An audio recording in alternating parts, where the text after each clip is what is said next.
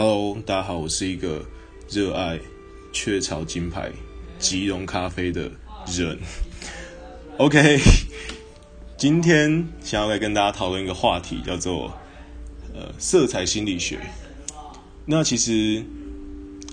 嗯，这个话题可能很多的时候会被用在这个学问，可能很多的时候会被用在商品设计、品牌设计，或者是。呃，就是你有需要用到一些设计，你得把一个东西从零到有设计出来的情况下，你就用到色彩心理学。那但其实，呃，如果你没有要设计一个商品，你仍然可以非常，你仍然可以了解一下，呃，色彩心理学它它有一些有趣的东西，比如说在讲什么。那你也可以透过色彩心理学去辨识说，诶，这个新的品牌或者是一个你新看到的东西，它想传达一个什么样的品牌价值。那我们先从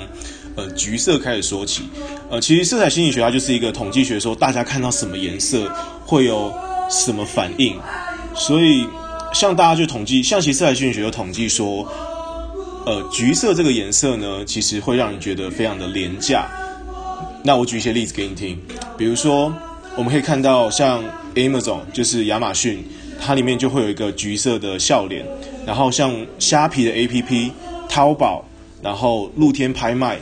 ，UDN 买东西，生活市集，然后还有呃，我不知道有没有人在用京东，就是呃中国的一个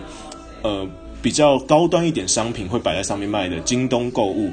它它也是做这个橘红色系的这个 logo，所以我们可以发现说，这种卖东西的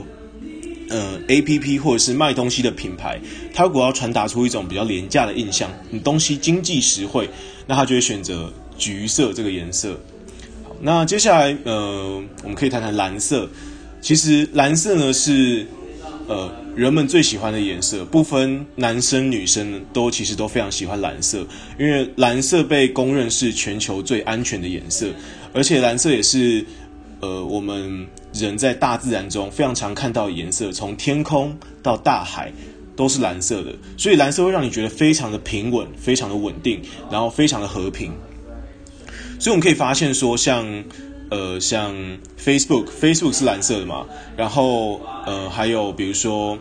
呃，我不知道大家有没有用过一个付款软体叫做 PayPal。那 PayPal 呢，它会要让你觉得说我可以信任这个 App，所以它 PayPal 是一个蓝色的设计。那像其实像 iPhone，iPhone 的很多 UI 也是，像我们去逛 App Store 的时候，其实很多的按钮也都是蓝色的。然后像